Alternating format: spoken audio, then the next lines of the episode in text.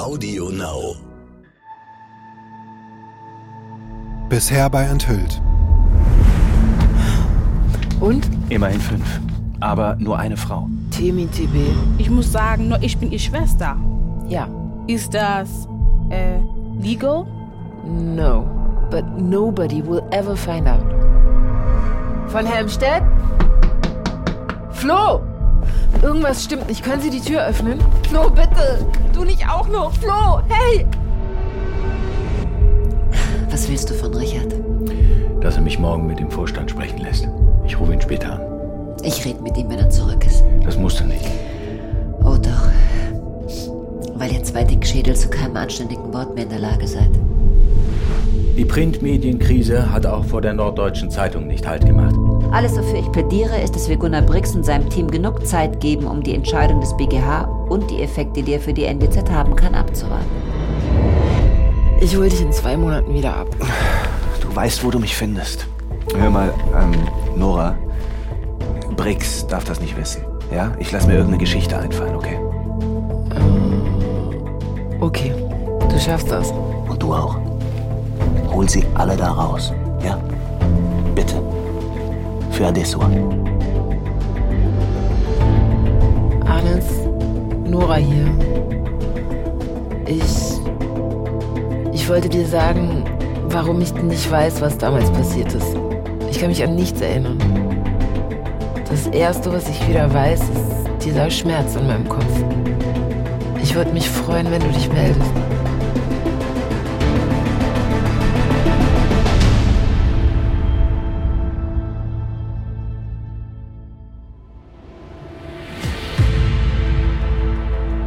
Enthüllt ist eine fiktive Erzählung, inspiriert von wahren Begebenheiten. Geschichtliche Tatsachen werden verkürzt und dramatisiert wiedergegeben. Die erzählten Personen, ihre privaten sowie beruflichen Handlungen und Konflikte sind frei erfunden.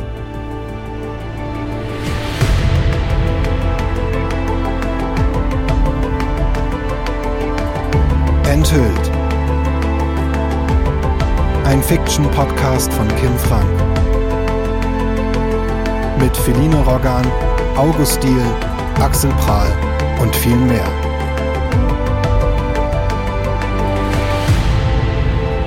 Staffel 1 Asyl.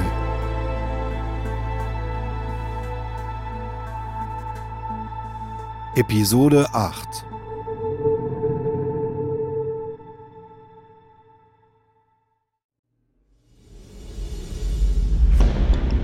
Nora steht zwischen zahlreichen Reportern, Fotografen und Kamerateams vor dem Hauptgebäude des Bundesgerichtshofs in Karlsruhe. Schröder steigt aus seinem Mercedes. Nach ihm Walter. Sie positionieren sich vor den Kameras. Herr Schröder? Herr Dr. Schröder. Herr Dr. Schröder, es ist das erste Mal in der Geschichte des BGH, dass es in einem solchen Prozess zu einer Anhörung kommt. Da vor dem BGH keine weiteren Beweise aufgenommen oder Zeugen angehört werden, sondern lediglich die Entscheidung des Landgerichts überprüft wird, hat das Innenministerium um eine Anhörung gebeten, was ein absolutes Novum im Zusammenhang mit der Abschiebehaft ist. Ich denke, das zeigt auf, wie sehr Sie an der bisherigen Praxis der Bundespolizei festhalten wollen und wie stark unser Fall ist. War Adesua Tibet zu Unrecht in Haft? Nun, wir werden heute aufzeigen, dass die Entscheidung des Landgerichts Adesua Tibet in Haft zu behalten rechtswidrig war und darüber hinaus die Abschiebehaft als Ganzes. Nora drängelt sich durch die Reporter nach vorne. Herr Welke, Sie sind der Anwalt der Verstorbenen. Ihr wird das Urteil nicht mehr helfen. Warum ziehen Sie überhaupt vor den BGH? Ich habe Adesua Tibet vor ihrem Tod versprochen, dass nie wieder jemand in Deutschland in ihre Situation kommen wird. Ich bin hier, um dieses Versprechen einzulösen.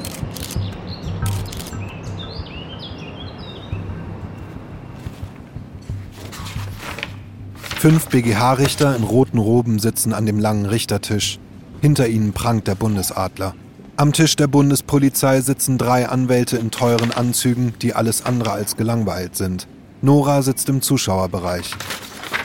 Die Richterin in der Mitte adressiert den Hauptanwalt der Bundespolizei. Bitte korrigieren Sie mich, wenn ich da falsch liege. Aber die angegebenen Gründe für eine mögliche Fluchtgefahr waren, dass die Betroffene keinen festen Wohnsitz oder finanzielle Mittel hatte. Das ist korrekt. Hätte der Betroffenen aber nicht beides zugestanden, wenn ihr Asylantrag in Deutschland genehmigt worden wäre? Ja, aber das wurde er nicht. Weil die Betroffene sich zuvor das Leben genommen hat. Richtig? Italien hatte der Zurückschiebung schon vor diesem Zwischenfall zugestimmt. Zwischenfall. Wurde der Betroffene nicht Haftunfähigkeit attestiert? Das Gericht hat das von Herrn Welke in Auftrag gegebene Gutachten nicht anerkannt. Warum haben Sie dann trotz der aktenkundigen Anknüpfungstatsachen, zum Beispiel der protokollkundigen Verfassung der Betroffenen vor Gericht, Adesso Atibé, keinem von Ihnen bestimmten Facharzt vorgeführt? Weber sieht in seine Unterlagen, versucht die Antwort zu finden. Und, Herr Weber? Aus Sicht der Bundespolizei waren die genannten Gründe für eine mögliche Fluchtgefahr schwerwiegender, was vom Landgericht auch so für richtig erklärt wurde. Nun, diese Richtigkeit zu überprüfen, deshalb sind wir ja heute hier. Danke, Herr Weber. Herr Dr. Schröder? Walter sieht zu Schröder neben sich. Er ist die Ruhe selbst.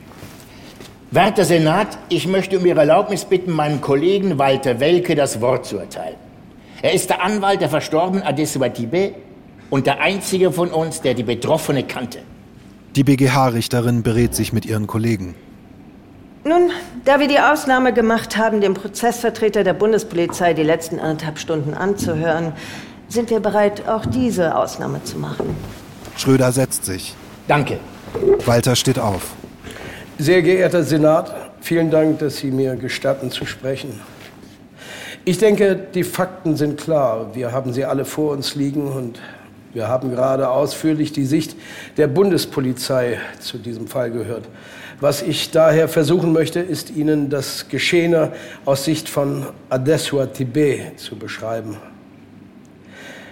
Es steht mir natürlich nicht zu, für Sie zu sprechen, aber da sie leider nicht mehr hier ist, um es selber zu tun, bleibt mir keine andere Wahl. Ich werde aber versuchen, mich nur an die mir bekannten Fakten zu halten. Adesua wächst in Nigeria auf, einem Land, das seit Jahrzehnten unter dem Regime der extremistischen Gruppierung Boko Haram leidet. Ein Land, in dem etwas zu essen zu haben genauso wenig selbstverständlich ist wie eine Schulbildung. Adesua ist 14 und überglücklich, als sie endlich in die Schule gehen darf. Sie will Englisch lesen und schreiben lernen, studieren. Doch dann kommen diese bewaffneten Männer, Krieger der Boko Haram. Sie verladen 243 minderjährige Schülerinnen auf LKWs, unter ihnen auch Adeswa, und bringen sie in eines ihrer Camps, benutzen die Mädchen als Köchinnen und Sexsklaven. Einige können entkommen, viele sterben. Nach zwei Jahren wird Adeswa an ein Mitglied der Boko Haram verkauft. Er zahlt 70.000 US-Dollar, verschleppt sie in den Norden des Landes, mitten in die Wüste, hält Adeswa in einer engen, strohgedeckten Lehmhütte wie ein Tier. Sie hat nur das Nötigste an Kleidung und Nahrung, lebt mit der ständigen Angst vor dem nächsten Besuch ihres Vergewaltigers. Mit 16 wird sie schwanger nach der Geburt nimmt er ihr das Kind weg und verkauft es. Ein Jahr später erwartet sie ihr nächstes Kind. Sie will es sich nicht wieder wegnehmen lassen, sie will für ihr Kind da sein. Adeswa beschließt zu fliehen. Nach Hause kann sie nicht. Die Gefahr ist zu groß, dass ihr Vergewaltiger sie findet und nicht nur sie, sondern ihre gesamte Familie umbringt. Sie vertraut sich dem Arzt an, der ihr Kind zur Welt gebracht hat. Der alte Mann hat Mitleid und bringt sie zu einem der zahlreichen Transporter, die täglich das Land verlassen. Zahlt umgerechnet 2000 Euro für ihre Flucht. Tagelang fährt sie durch die Wüste, eingefercht mit 20 anderen auf der Ladefläche eines Pickup-Trucks, ihr nicht mal ein Monat altes Baby auf dem Arm. Tagsüber brennt die Sonne, nachts hält die Kälte sie wach. Am siebten Tag platzt der Reifen des Trucks Adeswa hat Glück. Wegen ihres Kindes darf sie mit dem anderen Wagen weiterfahren. Die Leichen derer, die in der Wüste zurückbleiben müssen, werden erst Wochen später gefunden. Nach 3500 Kilometern Wüste erreicht Adessua endlich den Hafen von Tripolis. Das rostige Fischerboot, das sie über das Mittelmeer bringen soll, ist mit Menschen überfüllt. Der altersschwache Motor ist überlastet. Nur langsam kommen sie voran. Am fünften Tag sind die mitgebrachten Lebensmittel leer. Es wird sich um die letzten Tropfen Trinkwasser gestritten. Adeswa hat Wasser für ihren Sohn Dayo aufgehoben. Als sie ihm etwas zu trinken geben will, reagiert ihr Baby nicht. Der Schmerz, den sie empfunden haben muss, als sie ihr totes Kind schließlich ins kalte Meer gleiten lässt, ist für jeden von uns nur schwer vorstellbar. Einen Tag später erreicht sie Italien. Bürger protestieren vor den Zäunen des Hafens. Beamte nehmen die Flüchtlinge entgegen. Adesua wird registriert. Ihr werden Fingerabdrücke abgenommen. Sie unterschreibt ein Dokument, das sie nicht lesen kann und bekommt 100 Euro. Im überfüllten Auffanglager findet sie keinen Schlafplatz. Es gibt kaum etwas zu essen. Einer der Männer, mit dem sie auf dem Boot war, nimmt sich ihrer an. Er will nach Deutschland. Noch in derselben Nacht brechen sie mit einigen anderen aus, kaufen ganz legal Zugtickets nach Hamburg. An der deutschen Grenze kommen auf einmal uniformierte, bewaffnete Männer in den Zug. Sie fordern Papiere. Adesua hat keine. Einer der Männer packt sie am Arm und zerrt sie in den Gang. Sie ist wieder das 14-jährige Mädchen, das von den Kriegern der Boko Haram aus dem Klassenzimmer gezerrt wird. Sie wird mit einem Gefangenentransporter ins Gefängnis gebracht. Wie damals, mit 14, weiß sie nicht, wohin man sie bringt, was mit ihr geschehen wird. Ihre Zelle ist kleiner als die Lehmhütte, in der sie vier Jahre ihres Lebens verbringen musste. Zu diesem Zeitpunkt ist keine andere Frau in Haft. Der gesamte Zellentrakt ist totenstill. Ihr Schicksal scheint sie zu verfolgen. Wieder ist sie vollkommen allein eingesperrt, isoliert. Niemand, mit dem sie reden kann. Niemand, der sie tröstet, wenn die Trauer um ihren toten Sohn sie wieder und wieder überkommt.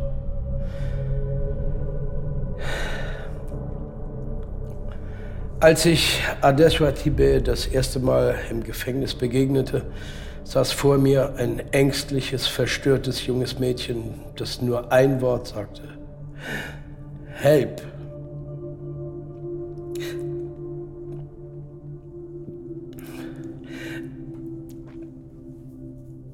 Wir, wir leben in einem Land ohne Todesstrafe.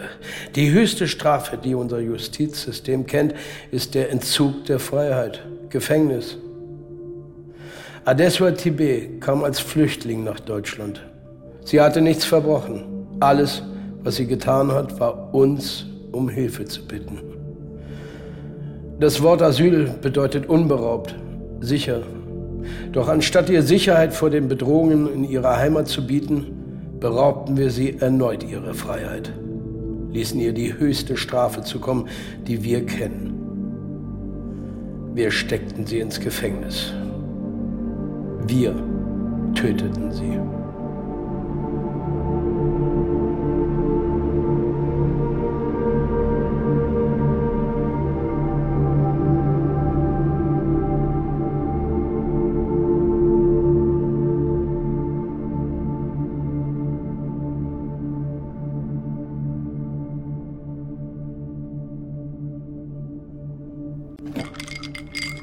Nora und Walter sitzen in einer Hotelbar.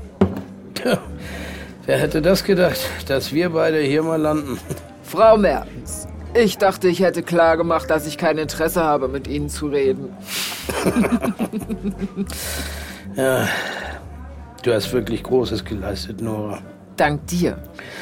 Ja, es tut mir so leid, dass ich, dass ich Adesso habe.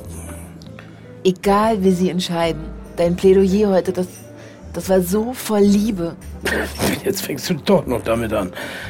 Liebe. Es ist nicht vorbei. Noras Handy klingelt. Geh ruhig an. Nee, alles gut. Sie sieht auf das Display. Äh. Arnes. Sorry, da muss ich vielleicht doch kurz. Ja, mach, geh. Das Glas ist voll, ich renn nicht weg. Nora steht vor dem Hotel. Hey. Störe ich? Nee, alles gut. Äh, ich wollte, ich. Ich will es dir gerne direkt sagen. Was ist? Also erstmal danke für deine Nachricht. Bedeutet mir viel, dass du dich mir gegenüber so geöffnet hast. Aber? Ich habe mich in der Zwischenzeit entschieden, zurück nach Syrien zu gehen. Wann fliegst du? In ein paar Monaten. Aber nicht wegen mir. Nicht nur. Aber ich, du bist halt eine Frau, in die ich mich verlieben könnte. Und ich, ich glaube, ich bin kein Mann, in den du dich verlieben kannst.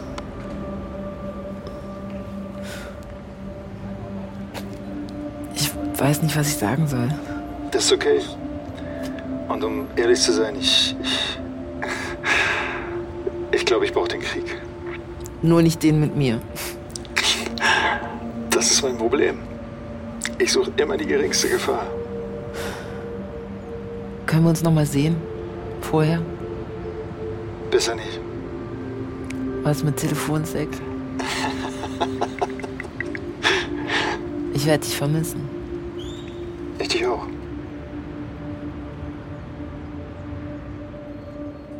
Die BGH-Richter betreten den Gerichtssaal.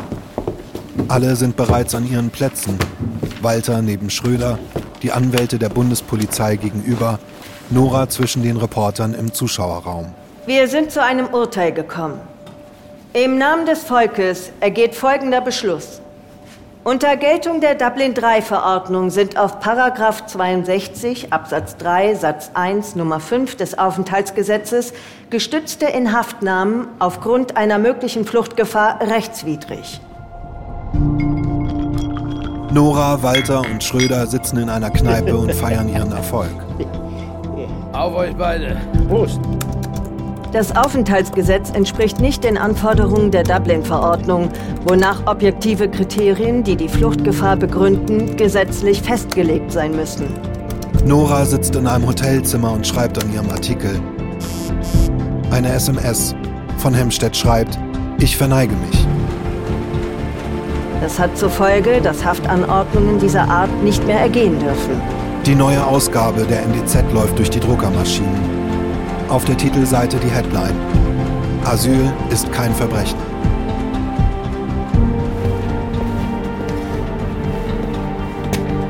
Walter betritt das Gerichtsgebäude, in dem Adessuas Anhörungen stattgefunden haben. Die uneingeschränkte Aufrechterhaltung der Haftanordnung durch das Landgericht hat die Betroffene maßgeblich in ihren Rechten verletzt. Im Gerichtssaal neben Walter sitzt ein junger syrischer Mann.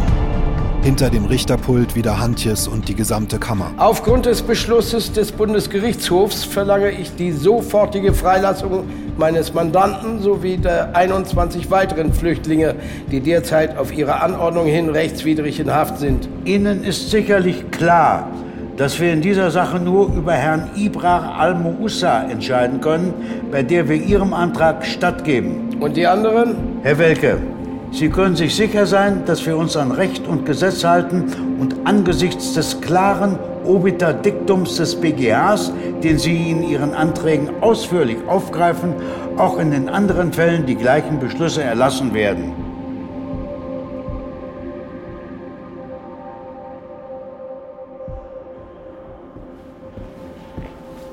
Walter verlässt den Gerichtssaal. Richter Hantjes kommt ihm entgegen. Entschuldigen Sie. Ja, bitte? Herr Welke, ich wollte Ihnen auch noch mal sagen, wie leid es mir um Ihre Mandantin tut. Die Nachricht hat uns alle erschüttert. Es ist Ihre Schuld, dass sie tot ist. Leben Sie damit. Walter lässt ihn stehen und geht.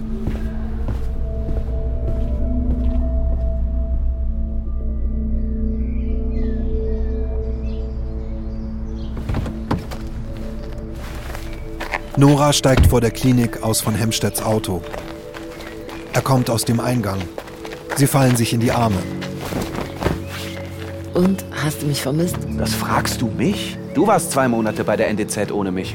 Ja, während du die Ostsee genossen hast. 8 Uhr Frühstück, eine Stunde Freizeit, Sport, Gruppentherapie, Mittag, Einzeltherapie, eine Stunde Freizeit, Abendessen, Fernsehen, Schlafen. Ich fühle mich richtig normal.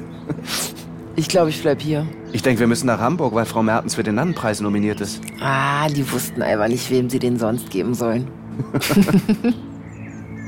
Und was wirst du anziehen? Keine Ahnung.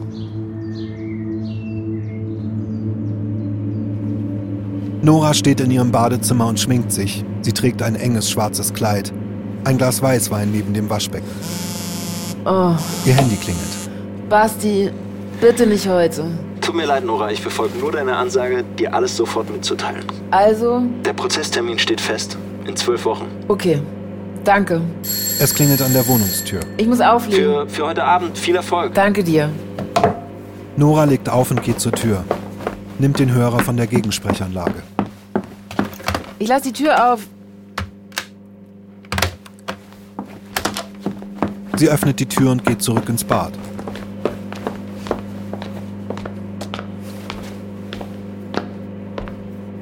Von Hemstedt kommt die Treppen hoch. Schließt die Tür. Ich bin im Bad.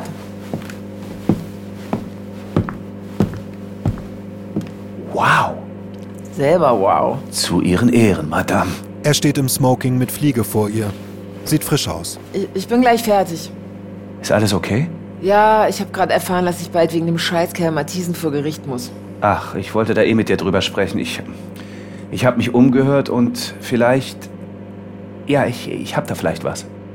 Was? Nachher, okay? Wir sind spät dran und jetzt wird erstmal gefeiert. Gut. Nora und von Hemstedt betreten das Foyer des Festsaals. Gut gekleidete Menschen warten mit Champagnergläsern auf den Einlass. Der Star des Abends. Briggs kommt mit Franzen und Maria auf sie zu. Das ist Maria und das ist Ehemann Richard Franzen, unser Verleger. Freut mich, Sie endlich kennenzulernen. Jetzt muss ich mich mit diesen beiden Typen nicht mehr alleine rumschlagen. Mich auch. Ich habe Ihre Artikel übrigens verschlungen. Sie haben mich gleichzeitig wütend und traurig gemacht. Danke. Das ist mein schönes Kompliment. Wir haben Ihnen zu danken, dass Sie unser kleines Blatt vor dem Untergang gerettet haben. Und wir hoffen sehr, dass Sie auch weiter für uns schreiben werden. Wir arbeiten gerade an einem Angebot. Na, da hoffen wir doch mal, dass sie die erste Frau bei der NDZ wird, die mehr verdient als die Männer. Auf einmal sieht Nora, wie Walter hereinkommt. Oh, entschuldigt mich. Auch er im Anzug. Sie umarmen sich innig. Na. Na? So schön, dass du gekommen bist. Ja. Na, Ich lass mir doch kein kostenloses Viergänge-Menü mit Weinbegleitung entgehen. Ein schmuckvoller Festsaal. An zahlreichen Tischen sitzen gut gekleidete Menschen vor leer gegessenen Desserts. Nora sitzt neben von Hemstedt und Walter. Ihnen gegenüber Briggs, Franzen und Maria. Von Hemstedt steht auf. Ich muss kurz für kleine Jungs. Nora sieht ihm besorgt nach. Die Moderatorin betritt die Bühne.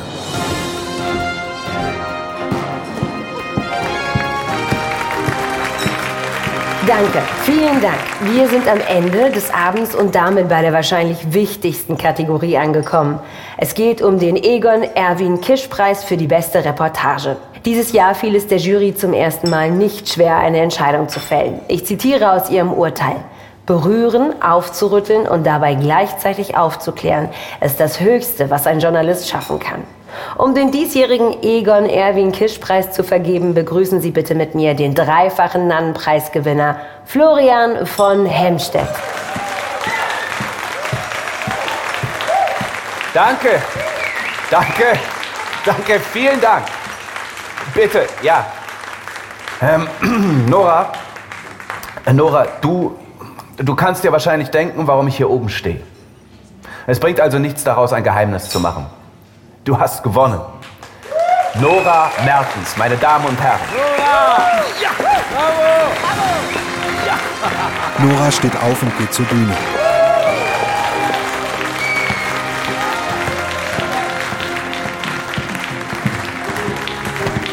Von Hemstedt und sie umarmen sich.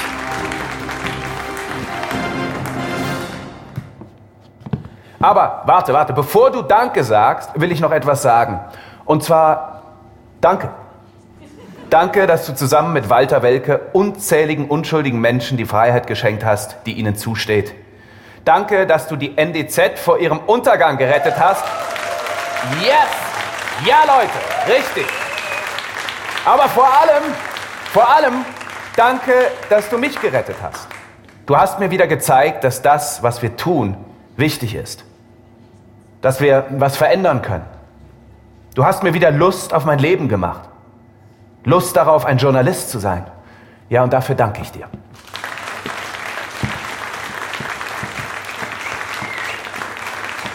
Danke, Flo. Das bedeutet mir sehr viel. Und ohne dich wäre das alles nicht möglich gewesen. Du bist echt ein Killer. Ich muss außerdem Gunnar Brix, dem Chefredakteur der NDZ, danken, der mir die Chance gegeben hat, weiterzuschreiben. Und Walter Welke, dem Asylrechtsanwalt, der meine Berichterstattung überhaupt erst möglich gemacht hat. Danke, Walter. Ich weiß, dass du nichts von Liebe hältst, aber ich liebe dich. Aber vor allem möchte ich einer Person danken. Adessua Tibet. Ihr Selbstmord könnte als Schwäche missverstanden werden, aber Adessua war stark. Stärker als die meisten von uns. Sie hat Qualen ertragen, die keiner von uns hier nachvollziehen kann. Nicht Adessua hat sich das Leben genommen. Wir haben es ihr genommen. Und so erfreulich dieser Preis für mich ist, könnte der heutige Abend einer der traurigsten meines Lebens werden. Unzählige Menschen kommen derzeit nach Europa, um Schutz zu suchen. Europa und Deutschland sind gespalten. Und während wir hier sitzen, entscheidet der Bundestag über ein neues Gesetz. Ein Gesetz, das die Lücke, die die neue Dublin-Verordnung aufgeworfen hat, nicht nur schließen soll. Es ist ein Gesetz, das der Bundespolizei die Macht gibt, einfach jeden zu inhaftieren, der über deutsche Grenzen kommt. Der Grund ist eine mögliche Fluchtgefahr. Und das neue Gesetz definiert dieses Wort mit allem, was einen Geflüchteten ausmacht wenn er zum Beispiel keine Personalpapiere hat oder Grenzkontrollen umgeht. Und selbst wenn der Geflüchtete alles richtig macht, wird er direkt zurückgewiesen. Diese Menschen können also machen, was sie wollen, sie machen es falsch. Sollte dieses Gesetz heute verabschiedet werden, wäre es meiner Meinung nach das brutalste, das unmenschlichste, was je eine deutsche Bundesregierung zustande gebracht hat. Und es macht mich wütend. Und es sollte ganz Deutschland wütend machen. Also helft mir, helft mir laut zu sein und helft mir, die Menschen wütend zu machen.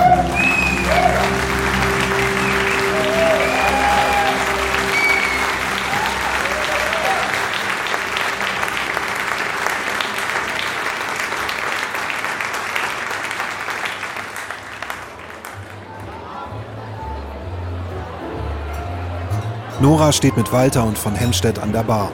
Sie stoßen an. Auf die Gerechtigkeit. Auf die Gerechtigkeit. Zum Auf Wohl. die Gerechtigkeit. Wohlsein. Brix kommt mit düsterer Miene auf sie zu.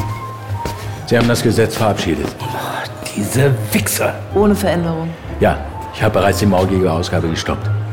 Nora, du hast zwei Stunden, um ein Meinungspiece zu schreiben. Ich will das auf der Titelseite. Okay, ich Brauchst du Hilfe? Also nur, nur wenn. danke unbedingt. Nora umarmt Walter. Sorry, ich hätte wirklich gern länger mit dir gefeiert. Ach, alles gut, komm. Mach die Scheißkerle fertig. Nora sitzt bei Nacht an ihrem Rechner im Büro der NDZ. Von Hemstedt steht hinter ihr. So, fertig. Fast 350 Zeilen. Soll ich abschicken? Go. Sie steht auf und öffnet das Fenster. Zündet sich eine Zigarette an.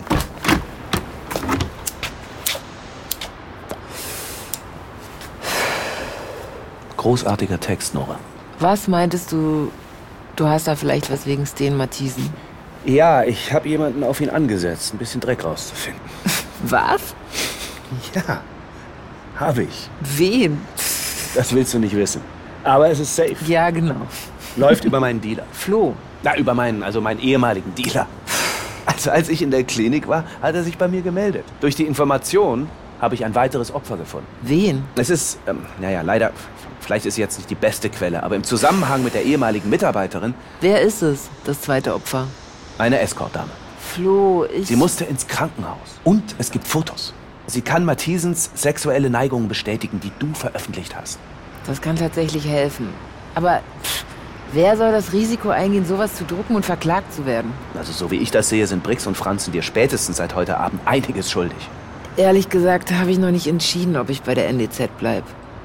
Mein Vertrag ist gerade ausgelaufen und. Okay.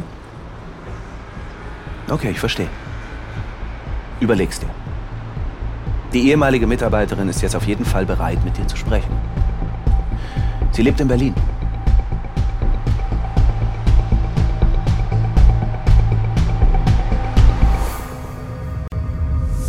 Enthüllt mit Feline Roggan als Nora Mertens, August Diel als Florian von Hemstedt, Max Hopp als Gunnar Brix, Marion Gretchen Schmitz als BGH-Richterin, Hartnett Tesfaye als Moderatorin und Axel Prahl als Walter Welke.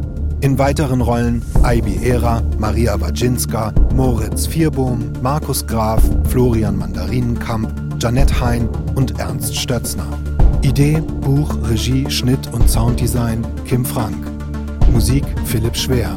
Foley Martin Langenbach. Dramaturgische Beratung Hanna Sioda. Coverdesign Jorn Annika Janssen und Sandra Greiling. Co-Producer Marc Daniel Dichon. Executive Producer Miriam Trunk. Redaktion Martin Bromber. Enthüllt ist eine Produktion von Kim Frank und Audio Now.